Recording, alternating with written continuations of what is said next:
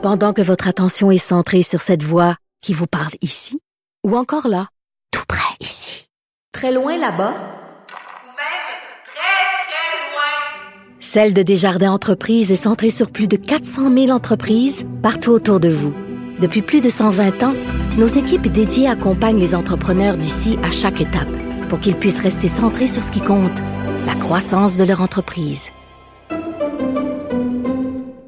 IGA est fier de présenter l'émission À vos affaires. Pour économiser sur votre panier d'épicerie, surveillez les offres et promotions de la circulaire disponible à IGA.net chaque semaine. IGA, vive la bouffe et les bonnes affaires.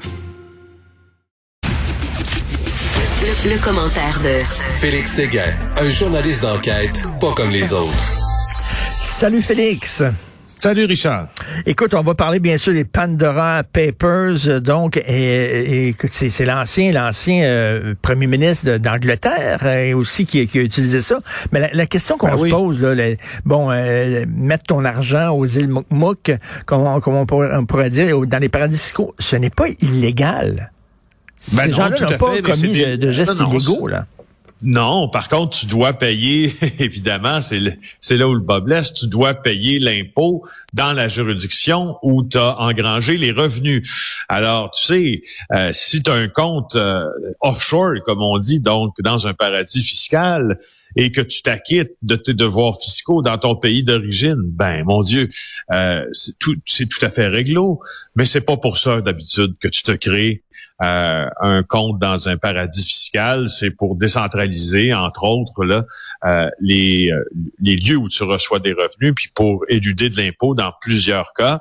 Euh, et là, c'est très intéressant parce que les, les, les Pandora Papers, puis là, tu tu sais, tu parles à un, un journaliste qui, qui fait de l'enquête, donc c'est comme un peu, si tu veux, le, précieux sésame là, du journalisme d'enquête, c'est quand il y a des documents qui euh, t'arrivent sur un coin de table. Là, c'est intéressant de savoir que c'est près de 11,9 millions de documents qui viennent de 14 sociétés de services financiers.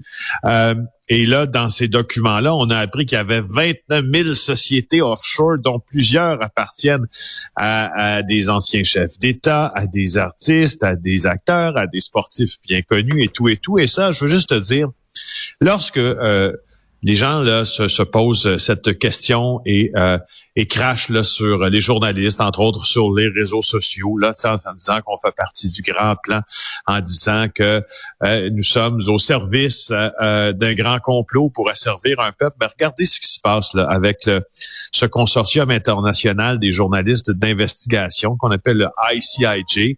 C'est année après année ce consortium là qui qui qui euh, qui regroupe des journalistes, qui a en main ces papiers-là et qui les fait étudier pendant six, pe- pendant longtemps, pendant six, avec 600 journalistes. Alors, tu sais, il y a un service public dans ça. Je suis désolé de, le- de, de, de, de crever euh, l'abcès là pour certains qui croient l'inverse, mais il y a un service journalistique public dans ça qui nous permet d'apprendre d'ailleurs que, exemple, le roi Abdallah euh, euh, II de Jordanie a créé au moins 30 sociétés offshore. 30 sociétés offshore pour le roi, Abda- le roi Abdallah. Hey, euh, tu vois, euh, il y a également... Tony Blair, Euh, écoute, Tony a- il y Blair. a Tony Blair, il y a l'ex-maîtresse de Poutine qui a acquis un appartement de 4 millions de dollars à Monaco via des comptes offshore. Effectivement, tu m'as parlé de Tony Blair. Tony Blair, il s'agit d'un manoir euh, à Londres, d'une résidence extrêmement cossue. Le président équatorien Guillermo Lasso, euh, qui, a, qui, a, qui a logé des fonds dans deux trosses, dont un siège, un de ses sièges sociaux se trouve aux États-Unis. Il y a beaucoup plus d'utilisation d'ailleurs du Dakota du Sud euh, pour faire transférer des, des, euh, des fonds. Alors là, mais, mais que tu sais que, que des gens, que des gens d'affaires, par exemple, un des un des copropriétaires de Pornhub là, hein, qui utilise euh, des, des paradis fiscaux, ça nous surprend pas, mais que des chefs d'État qui nous disent vous devez faire votre part, vous citoyens, puis qui augmentent les taxes, qui augmentent les impôts, puis on a besoin d'argent, de ça, que les chefs des États, eux autres, plaquent leur argent dans les paradis fiscaux, c'est assez dégueulasse. hein. Mais c'est pour à ça que ça sert le journalisme, Richard. C'est à ça que ça sert. C'est à, ça sert à susciter à partir de faits confirmés et des documents ce genre d'indignation-là qui, ma Mais- foi, peut être tout à fait justifié. Tu vois, regarde, quand on s'indigne, désolé, je m'emporte là, mais quand on s'indigne euh, quand on s'indigne pour quelque chose qui nous est amené avec euh, un soutien des faits, puis avec un soutien des idées, puis avec euh, l'échafaudage là d'un journalisme correct, c'est, bien normal qu'il y ait une certaine indignation. Euh, puis tu sais, je, je, fais tout le temps le rapport, tu sais, à nos complotistes, mais tu as raison de le dire.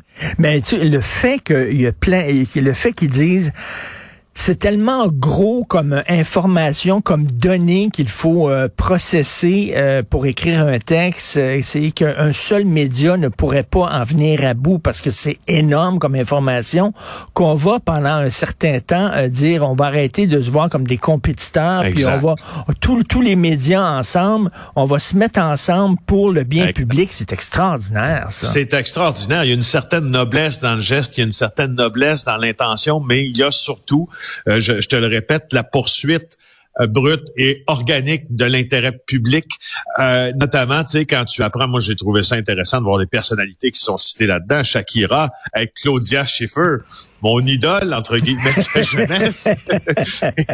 euh, une grande vedette du cricket, d'ailleurs. Puis Dominique Strauss-Kahn aussi. Hey, Dominique Strauss-Kahn, qui aurait fait transiter des fonds, euh, l'ancien euh, directeur général du FMI, qui aurait fait transiter des fonds euh, à titre de d'honoraires de conseil à des entreprises par une société marocaine exempte d'impôts. Tu parles de l'ancien directeur. Bon, ben, c'est sûr qu'il y a eu une chute brutale, Strauss-Kahn, mais tu parles quand même de l'ancien directeur du FMI, là tu sais, t'es pas supposé, pas supposé, t'es supposé connaître la patente. Là, ben, là, tu parles d'un gars, d'un socialiste, c'était ça, Troscan. Eh oui, un ben socialiste. Oui, qui était vu comme le successeur, d'ailleurs, ben à François, à Nicolas Sarkozy. Et Tony ben, Blair, Tony Blair, qui était pour le, Parti travailliste, qui était de gauche, là.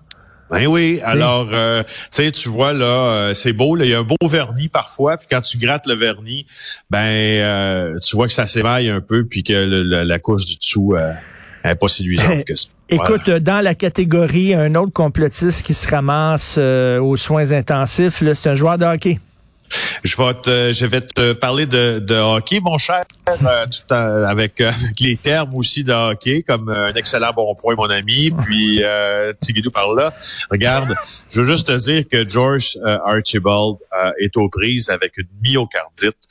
C'est le seul joueur canadien à ne pas avoir été vacciné selon le réseau Sportsnet. Ben, Il est donc absent pour une période indéterminée. C'est une myocardite, inflammation du cœur.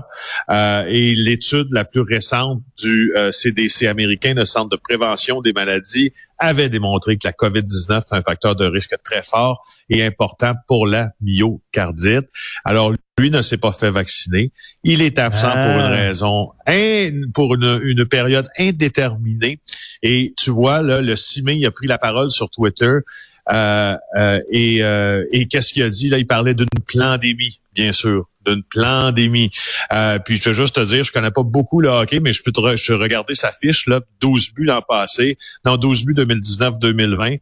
Euh, 7 buts l'an passé, je regarde, tu sais, il joue pour les Oilers d'Edmonton, ça a pas l'air d'un, en il y a quelqu'un qui me corrigera bien là, mais ça a pas l'air d'un d'un goon, là, tu sais. C'est quelqu'un qui doit faire un certain nombre de millions, là, par année. Fait que Écoute, euh, puis ton ami Stéphane Blais?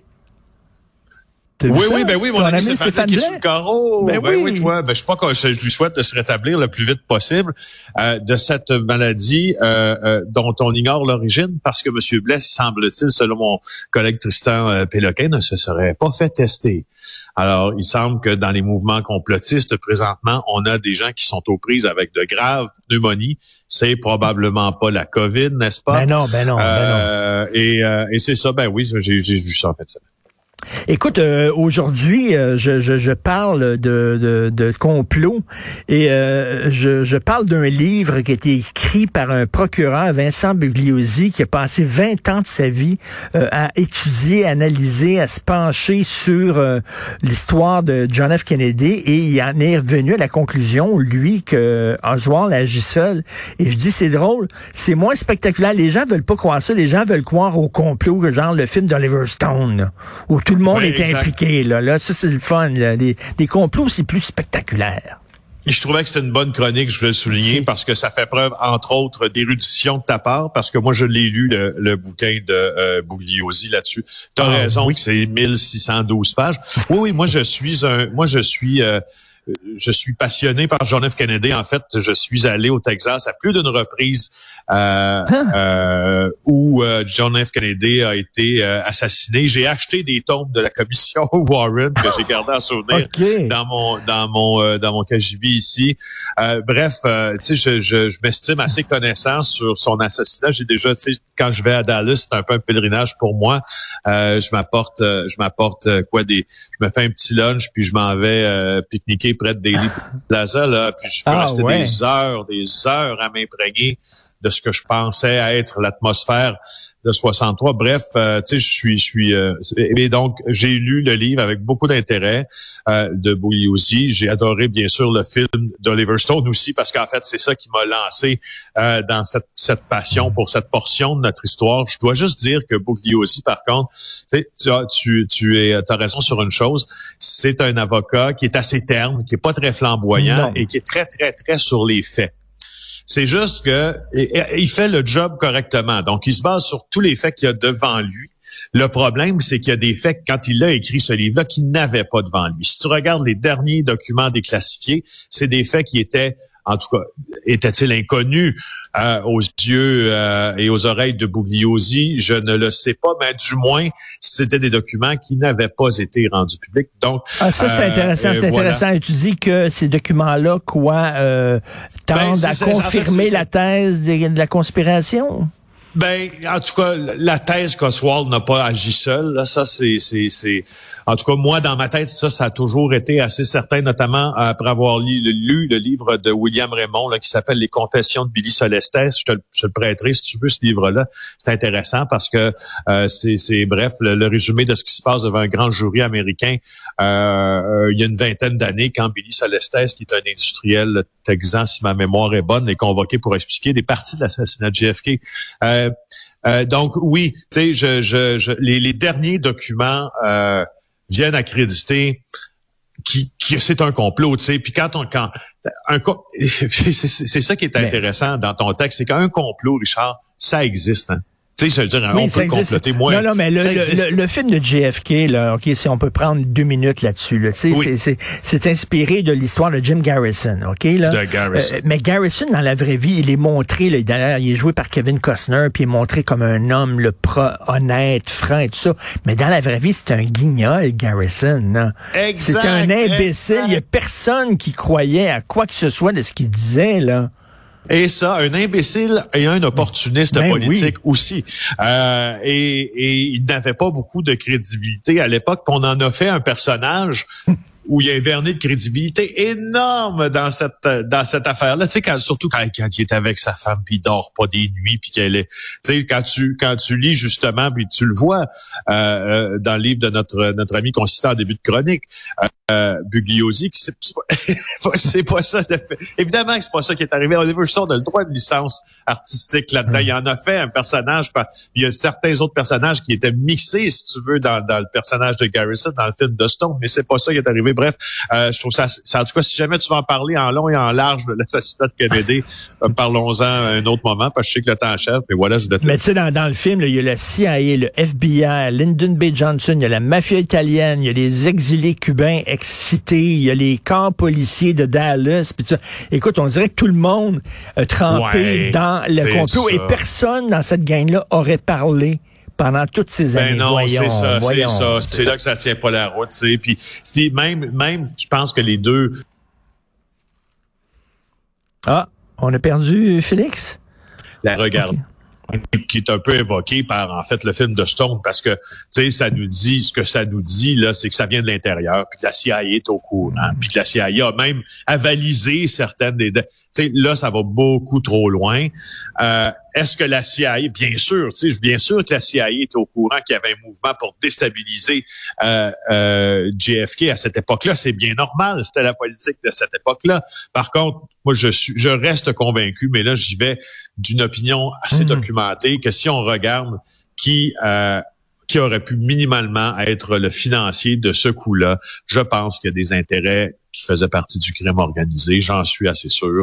Euh, et je pense que la cause euh, la cause communiste était le bon et peut-être était peut-être le bon écran de fumée aussi euh, pour se cacher derrière. J'en viens pas que tu as eu le temps avec tout ce que tu fais de lire un livre de 1612 pages et je t'imagine en train de manger ton sandwich euh, dans le petit parc à Dallas en t'imaginant ce qui se passait. Tu es un personnage fascinant, Félix Séguin.